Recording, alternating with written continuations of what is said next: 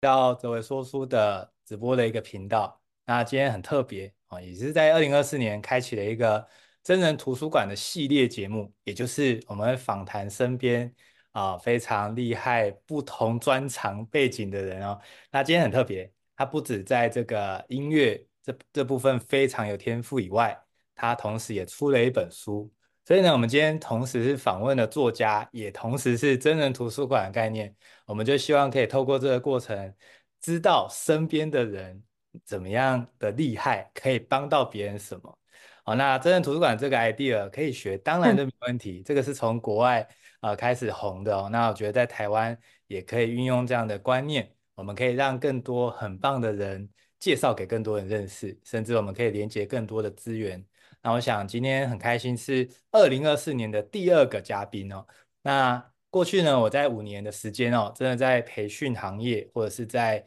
Podcast、YouTube，甚至在说书，以及在这个基金会或者是学校哦，常常有机会会看到我的影子。那其实我会出现在这些的场合，无非都是希望可以成为各位的行动电源，给予给大家支持，给大家力量。而甚至我可以透过很多的主题的工作坊以及主题的讲座，能够让大家知道，其实我们接纳自己其实是很棒的。同时，我们也能够把能力的提升去帮助到更多的人。那录制的 podcast 呢，也让我真的呃触及到非常多不同的听众，其实也收到非常多的回馈。所以在二零二四年新的一个计划哦，就是我希望也可以透过一些小小的一些心意以及一些影响力。可以帮我身边的人，真的非常有才华的人，可以发光发热哦。所以我今天特别的开心，有这个荣幸邀请到这本《古典钢琴大灾问》的作家来跟我们做访谈。那接下来我们就来一起来认识这位作家是谁呢？那我们邀请美惠。Hello，大家好，我是钢琴博士吗？OK，那今天呢，我们其实有很多想要聊的议题，但是呢，这些的议题啊，也坦白说，我想真的有些的问题没办法浓缩在这个 Podcast 里面，那么我们就可以在这个各位在各个场合有机会遇到他的话，一定要好好的跟他请教。那我想我们今天呢，就想要来了解第一个很重要的问题哦，就是说。哎，对于美惠来说，为什么就是你会踏入这个古典钢琴领域？你当时的契机是什么？那我们想要请啊，这个钢琴博士 妈来分享。好的，呃，首先谢谢哲伟的邀请啊，非常开心。今天好像是我人生第一次的被直播访问哦，所以今真的非常非常的开心，然后也很很感动哲伟的这个。起心动念啊，利用这个真人图书馆啊，来来让很多人发光发热，也谢谢他的这个发想。然后我自己本身呃，当初进入古典领域，其实我那个年代啊，我已经快五十岁，我那个年代是刚好台湾经济起飞的时候，然后那个年代呢。呃，有一个有一个大家常常流行的话叫做“学音乐的孩子不会变坏”，所以呢，就是变成当时好像家家户户就是会送小孩子去学钢琴的。不过我自己本身倒不是去雅马哈，我其实是啊一开始是那种 toy piano，可能就是那种。儿童那种玩具的 piano，可能可能两三岁的时候，可能家里呃有人送我一个那个玩具的钢琴嘛，然后我就自己在玩具上面这样子随便这样弹一弹，然后就玩玩票性质的。然后后来进入到幼稚园的时候呢，然后有一天我我是问我妈妈我才知道的，我妈妈说有一天学校幼稚园发了一个一个单子回来，有一些里面有些才艺让家长们勾选啊。然然后看小朋友想要学什么，然后我自己居然就自告奋勇的就就说我想要学钢琴，然后从此就开启了我跟钢琴的不解之缘哦。从那个时候一直到现在，整整四十年的时间呢啊，我没有停止过古典钢琴这样子。嗯，我想在这个音乐的部分哦，其实我们从小身边有一定很多同学，他对音乐特别有天赋。而且我们的印象里哦，真的学音乐的人真的都有一种特殊的气质。然后呢，其实对我们这些像我是完全对音乐一窍不通的人，就会觉得哇，天呐，真的是很厉害。尤其我们以前有音乐课啊，那其实这各个乐器哦，对我这种这个手拙，然后 又很这个不灵巧的人哦，我真的最后被派去打三角铁，因嗯，为真的什么好像都不会，就在那边叮一下，然后整首嗯，歌我就是只有两两件事要做，就是两个地方要敲而已，这样。哦，所以其实我那也很每次那那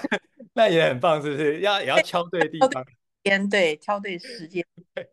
我就只有这样。然后我记得哦，我连敲有时候还会犯错，最后真的我印象好深哦。他嗯竟然派我去做一个角色，后来我知道这个角色是最厉害的人在做的，但是当时这个国小，因为大家都也就是凑成一个团去去，对好像演讲国歌还是国旗歌，他就叫我去当什么，你知道吗？当那个指挥。他说没关呀，系，你就是最厉害的，嗯，结果我不是最厉害，我是最笨的，就是我什么都没办法。他就叫我，就是你就画八，他说你就画八，反正他说没关系，你的小朋友同学也不会看你画，就是对，自己会吹，所以你就是在那边做个样子就好了。结果呢，我嗯，就全啊，班里面音乐素质最差，就变成是指挥，最重要的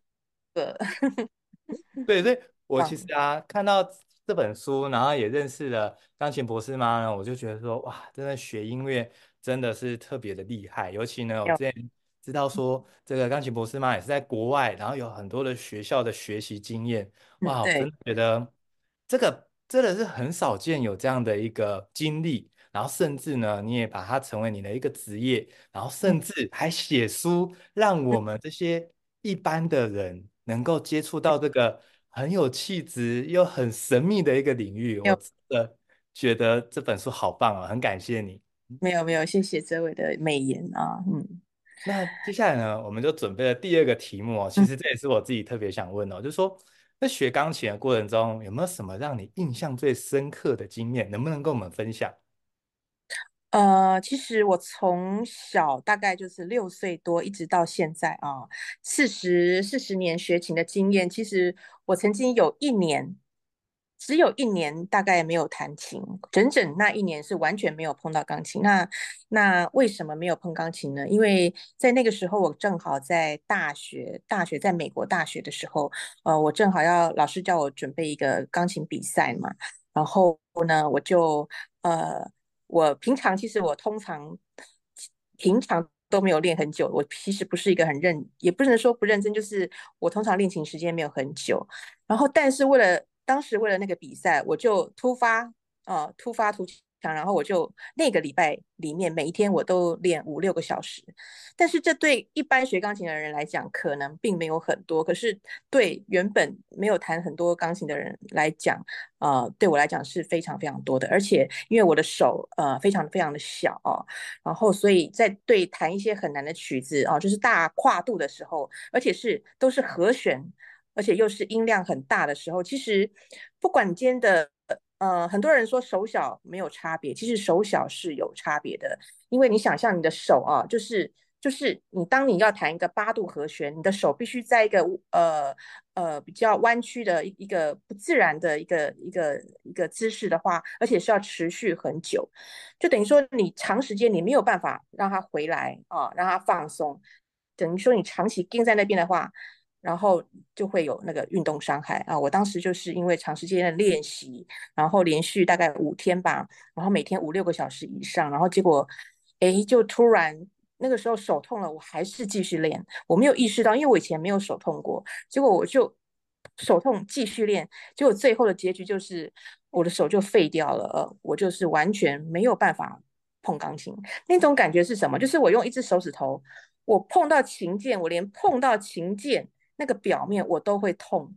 我当时是连。我那那那个时候已经有那个那个叫做笔电嘛，哦，我我当时呃放学回家就是打笔电，可是我那时候连打字我都没有办法打字，我那个时候很惨哦，我琴也没办法练，然后我打字也没办法打，我那个时候是用拿一支笔，然后手握着那支笔，然后用我整个手臂的力量这样子在打那个琴键，打那个那个那个电脑的键盘的，所以等于说我我的小我的小肌肉，我的手指是完全没有办法。没有办法使用的，因为只要一碰触到就会非常非常痛。那大概就是一年的时间，那一年的时间我大概在纽约呀，我就走访了很多，不管是物理性治疗，或者是那时候照了 MRI。记得那个时候去照那个美国的 MRI 的时候，那个医生我就问医生说啊，我要怎么办，我才会不会痛？他就跟我说，不要弹就不会痛了。很实际啊啊，所以，但是我后来还是就是继续找很多那些音乐家会去找的那些物理治疗师，就是他帮你按摩啊，甚至到 Chinatown 中国城去找那种从中国来的那种很神秘的阿妈啊，他在帮我那个治疗的时候，他会这样子帮我按一按按按，突然停在那边。我都以为他是在做什么神秘治疗，还是在打瞌睡。我其实我也搞不 清楚哦。他就停在那边，大概大概两三分钟哦，都没有动，然后我也不敢打扰他。然后后来回到台湾，又是针灸，然后又是打那种那种肌肉的针，很痛。然后又是电疗，有的没有的，就是全部所有的中西方的治疗我都试了。最后终终于哦，一年过后我可以谈了。然后在那一年的中间，我也是没有学。停止学校的学习，所以，但是我手却不能弹，对不对？那我是怎么练的？我用头脑练，我用头脑看谱，这样子来练习，这样子来来背谱，然后结果到期末考的时候，我还是就是这样上场，刚好那时候我可以弹了，我就上场弹了我的期末考，然后我也过关了，这样子，嗯，哇，这个好特别的经验哦，真的，就是练习，甚至进到心流，一直在不断的尝试当中，结果，哎，真的不能弹了，好像。就觉得好像这个故事好像走到这边走不下去了，那没想到呢，还是透过一些的方法，不管说可能在生活上应用一支笔的方式打字啊，甚至说我们在练习的时候，我们用头脑观想去背谱，然后去想象这是在按的那个过程中，哎，最后很幸运的，真的在考试的时候顺利可以弹，而且顺利过关哦。我想刚刚有听到就是。钢琴博士妈有讲到一个，就是手的这个大小，就是跟弹钢琴其实有点关系。但是我今天才知道说，哦，原来钢琴博士妈，你的手其实不不是那种很大的，但是你仍然可以完成弹钢琴这件事情。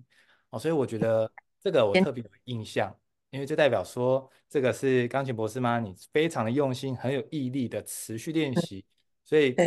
就是克服了这个所谓的我们先天来讲哦，就是说手比较小要跨那个这个钢琴键哦，其实你还是克服了。我觉得这个呃经历其实可以帮到很多人在学习的时候会担心自己的手很小会不会不适合，我觉得这个有很大的启发。谢谢谢。接下来我们第三个呃也是特别想要问哦，就说这个弹钢琴让你真的是实质上最有收获的是什么？我们想要听听钢琴博士妈的分享。如果今天我在小时候，我会跟你讲说，他让我最有收获就是，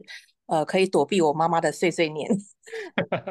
因为我小时候，呃，我妈妈很会碎念嘛，然后她就会叫我要要干嘛干嘛，然后我就会赶快跑去弹钢琴。她每次叫我的时候，我就赶快跑去钢琴，然后琴声一弹下去，她就会停止碎念。所以对我小时候来讲，她是那个弹钢琴就是我的一个避风港。然后一直到我长大之后，我觉得钢琴真的是一个呃，很我很感谢我自己没有放弃它，因为因为有时候我们语言没有办法去描述我们心里的感受，我们也没有办法百分之百啊去对别人诉说我们心里所有的话，或者是别人也没办法了解我们我们的语言的一些意思。那有时候当你心嗯有。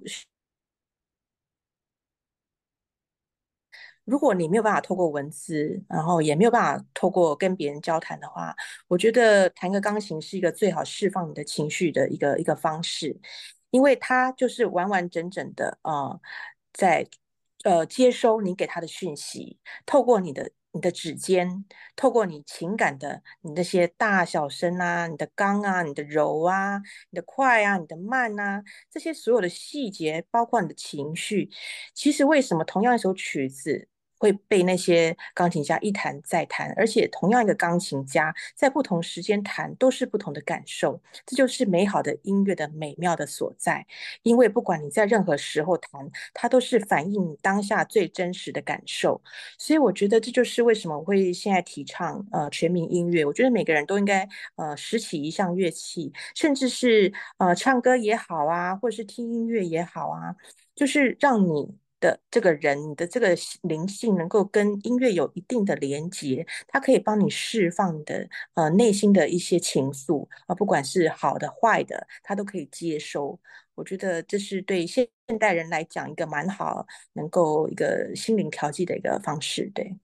我想音乐呢真的很有魔力哦，就是当我们心情好，其实我们也会唱歌，我们会跟着旋律这个摆动。我们心情不好呢，其实我们会想要听一些歌来安抚自己的内在。嗯，我认为其实真的音乐它有非常神奇的魔力，它其实可以让从小哦到大，真的每一个不同阶段的人都可以透过音乐，能够让自己更加疗愈，也前进。甚至如果从小开始练习音乐，我觉得我观察下来有一个很棒的一个特点，就是他们对于这种情绪的感知能力其实是更强烈的。也就是他们在听到一些旋律、听到一些感觉的时候，他们很能够去进到这个情绪，甚至很多时候能够去感受到这个作曲家他们当时想要表达的那个感觉哦。我觉得这个是开启五官五感的这个。感知能力，我觉得是非常好的一个练习哦，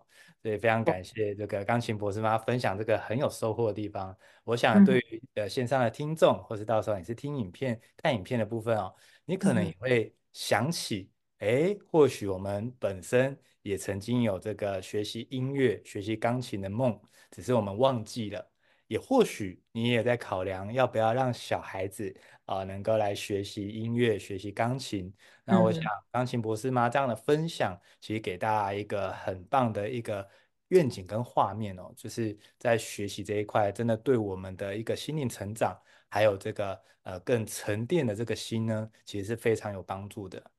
那。接下来就想要问钢琴博士嘛，就说我们知道非常多的音乐家哦，他真的其实也都非常投入在自己的领域。当然，钢琴博士嘛，你也一样。可是最特别的地方是你出了一本非常棒的书，而且呢，我有看了这本书哦，发觉这本书超贴心的，因为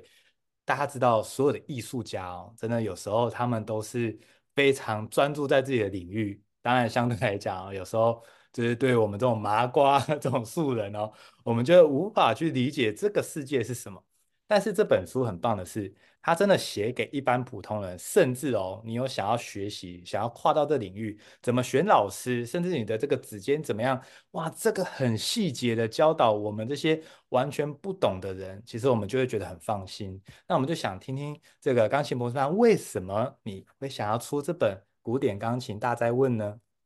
嗯，谢谢这位的提问。呃，其实可能有几点啊。首先一开始就是说我可能我本来就是一个钢琴老师嘛，那可能就是我是从我手上的学生，呃，很多都是我是从别的老师接手过来的。然后我在教学的当中，我就觉得，哎，怎么可能有一些一些基层的问题？那我觉得这些问题是在。学钢琴的初期的时候，如果能够就注意到的话，会是更有效率的一个一个做法。但是很可惜，这些学生我没有办法去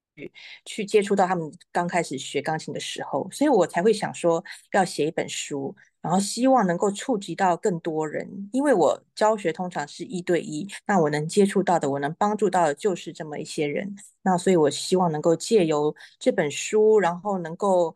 呃，能够呃呃触及到很多学生呐、家长啊，呃，甚至是老师，他们都可以呃透过呃这本书啊，这其实这本书里面的一些内容是根据我自己的不足，因为其实我其实学钢琴，呃，任何人都可以学。哦，甚至你是 baby 啊，或者是你是失智老人，甚至因为现在钱玉香大师正在推失智老人，所以任何年纪的人都是可以学钢琴的。可是重点就是弹钢琴这件事情，它的 range，它的范围很大。就是你现在初学，你是单手弹钢琴，双手弹钢琴，哦，你弹很简单的，很复杂的，你弹一分钟的，你弹三十分钟的，甚至还有一个小时的，还有。你可以弹到，你可以站在国际舞台上，还是就是弹给自己听，所以这个 range 非常的大哦。同样一首曲子，所以呢，就是很多人他们可能就是呃，因为可能就会被有点被限制哦，所以我是想要一我。自己这样四十年以来的经历，包括我自己求学我的不足，因为我一开始并不是给那种很专业的老师教的，所以我的初期学钢琴的是有缺陷的，所以我也意识到，呃，台湾有很多人跟我当时的我是一模一样的，我们在刚开始学钢琴的时候，都是呃可能有一点点的不足，所以我就借由我这样呃四十年来呃我经验的累积，然后我自己教学相长，我觉得我。如果今天我回到过去，我如果回到我小时候，我希望我的老师能够怎么给予我这些教育的上的知识。所以我是以这样子的心态来写这一本书的，所以我希望就是希望这本书能够触及到更多人，然后能够帮助更多人能够理解到说，哎，我们到底学钢琴的初期要能够呃呃了解到一些什么样的基本上的知识，才能够让我们钢琴这条路，古典钢琴这条路可以走得越高越远更深，这样子，主要是这样子，嗯。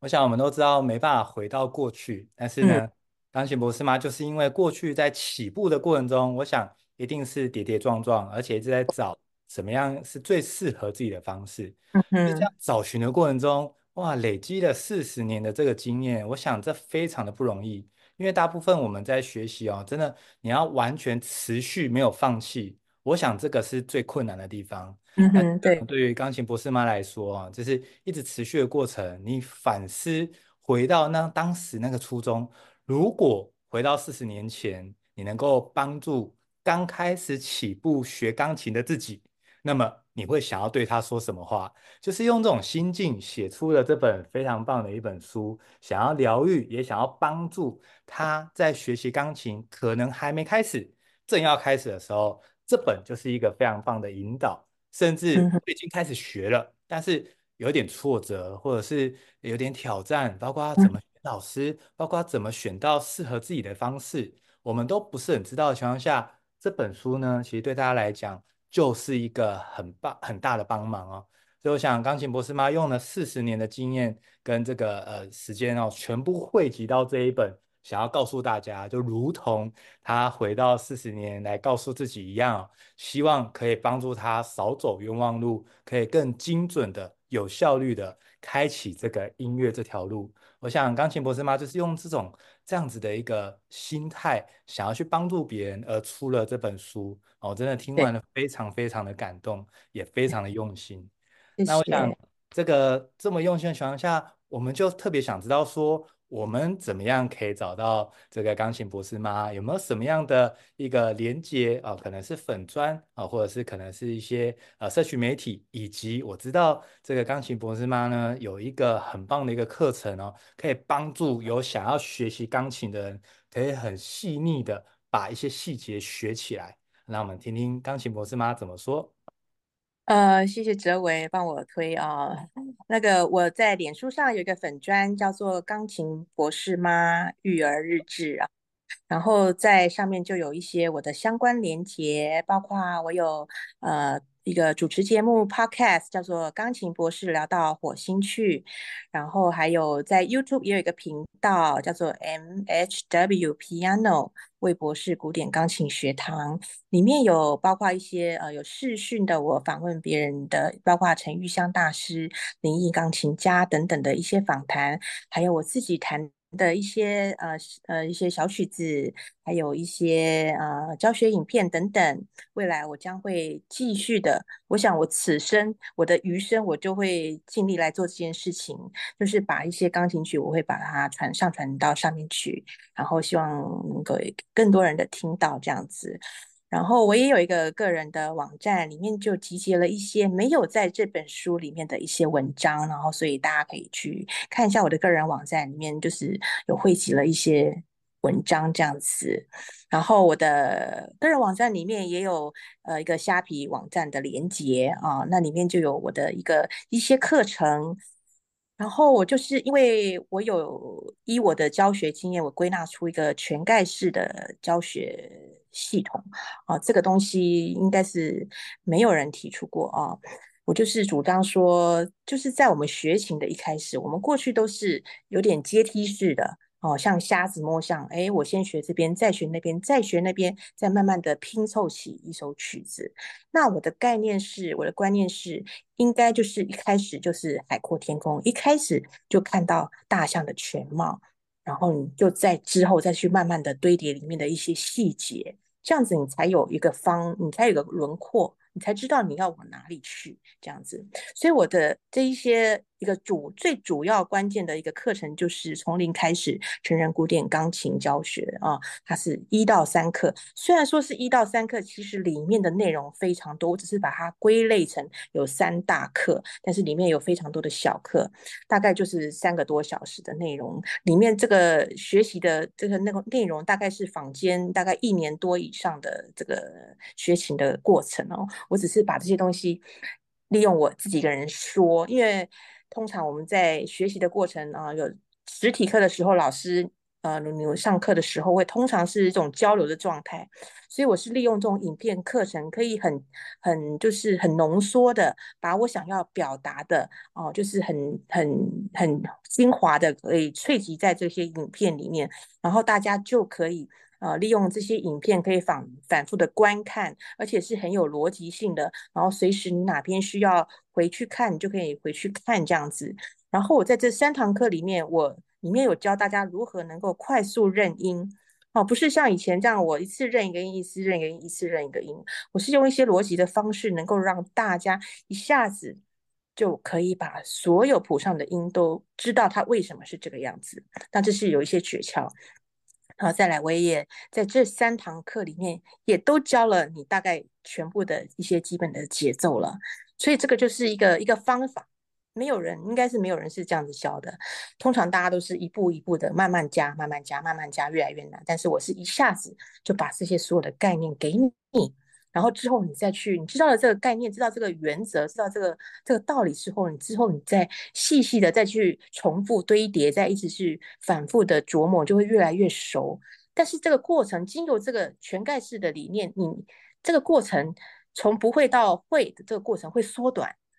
因为你一开始就知道你要往哪里去了，所以这个过程会缩短，你会变得本来你可能要花一年才会学学到的东西，你可能一个月你就学得起来了。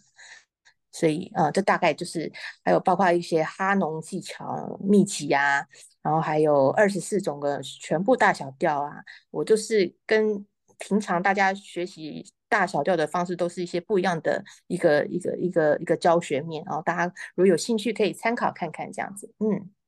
哦，我想钢琴博士妈这个四十年的经验哦，真的。发现说，如果从点到点这样的学习，有时候会绕的比较久的弯路啊。但是如果用全盖式的学习，我想这个是很少听见，也几乎没有人这样做的。然后透过钢琴博士妈这样子的一个课程呢，其实就可以让大家用比较高的角度去看待整个的学习，就可以很精准的、更有效率的把它学起来。我想这个就是一个非常大的价值，因为我们学任何东西，一定都希望能够更精准，然后更有效率学习。所以是吗？有了这样子的一个学习资源啊，其实对大家来说真的是一个非常棒的一个福气哦。那在呃也邀请这个钢琴博士吗？可以这个把连接呢帮我放在这个聊天室的地方，然后到时候我上架到 Podcast 跟 YouTube 的时候。我也会放在资讯栏，所以对大家来说也不用担心啊。你如果你不知道怎么样能够找到钢琴博士吗？以及这个课程可以怎么样观看资讯，可以怎么样购买，到时候我们都会放上来，都不用担心。好，那接下来呢？当然这个新书啊有很多的一个分享会啊，那能不能也邀请钢琴博士妈跟大家分享，接下来有哪些场次可以让我们有机会跟你见到面呢？哦，好哦，呃，其实刚刚呃，今天晚上的时候才刚刚敲定台北也会有两场哦，但是我呃好像一场好像是三月三号在成品的 R 七九嘛，我不太了解台北的场地，然后还有一场是二月二十四在板桥的原百啊，在一个什么 VIP room 啊，然后台中是二月十八在成品道园店，然后三月二十三在中央书局两点半啊。然后台南就是二月二十五在正大书局这样子，嗯，而且台南的那一场正大书局，我们有邀请到吴嘉德老师会来站台，很开心。哇，太棒了！所以接下来的新书分享会有五场，大家可以选择哦。所以也鼓励大家可以就是追踪钢琴博士吗？好的一些最新的报名链接跟资讯呢，你都可以在粉专看得到。我想今天真的很开心哦，有这个机会跟这个钢琴博士这样的交流，因为嗯音乐这一块确实对大家来讲，其实真的是比较陌生。但是我们都知道，其实音乐对于一个人的陶冶性情这块，其实非常有帮助。所以呢，我想透过钢琴博士四十年的经验，能够带给我们有不同的观点跟角度来看待音乐。来看待古典钢琴我想这是有非常不同的收获哦，所以非常感谢。那当然啦，我们也非常提倡哦，真的，如果我们的这个书能够有越来越多元，然后每一本书都能够非常的精彩，看帮助到大家，其实受益的是我们整个台湾的一个教育环境。这也是为嗯什么我一直在提倡，也鼓励推广阅读，呃，甚至呢那时候听到。钢琴博士妈出了这本这么棒的书，而且我们刚刚有没有听到他的一个起心动念，就是他想要帮助想学习钢琴的人，或者已经在学习，但是有点困惑、有点迷茫。他希望可以成为他们的加速器，他希望可以给他们力量，让他们持续前进。我想这是当时钢琴博士妈非常用心的出这本书，他的起心动念，我听了非常的感动，我就知道说我们一定要来敲定今天这一场，让更多人可以认识到你，让更多人有机会参加你的新书分享会，以及购买你的这个学习的课程，让我们学钢琴这件事情不再是特有的人才学得起嗯来，也不再是困难的事情啊！我觉得这个是特别的棒。那最嗯。后呢，也真的很感谢这个钢琴博士吗？那能不能最后一个就是邀请钢琴博士吗？能不能给大家一句就是嗯、呃对大家的祝福？呃，可能就像那个我的新书的封面上面有写啊，呃，就是希望钢琴可以成为每个人生命的出口，然后还有生命的盼望，还有人生的避风港，这样子。嗯，哇，太棒了！好，非常感谢，在今年的年初就可以访问到钢琴博士妈，我们就预祝这个钢琴博士妈的书可以大卖，而且可以在各地帮助到不同的人，可以。踏入音乐这个圈子，呃，可以享受其中。那我想也邀请现在在线上的这个呃书友们呢，也请大家可以呃祝福我们钢琴博士吗可以新书大卖，可以一切顺利，好吗？好，那最后就祝嗯，福大家有一个愉快的夜晚，也再次感谢钢琴博士妈这个呃时间抽空啊来跟我们这样子一个访谈，我想非常的有意义，所以我非常期待接下来在各个场地、各个新书发表会都能够看见钢琴博士吗，也能够在各大的书局都有机会看见这本书。我想我们预期这本书都可以持续的进到每一个的家庭，帮助到每一个家庭里面的小孩以及想要学习钢琴的人。这是一个非常有福气、非常棒的一件有意义的事情。好，那谢谢。就感谢大家，也非常谢谢大家今天的聆听。那我们祝福嗯，大家有个愉快的夜晚，大家晚安，大家拜哎，拜，谢谢，谢谢，谢谢米尔斯，谢谢大家，拜拜。拜拜，谢谢大家晚安。嗯。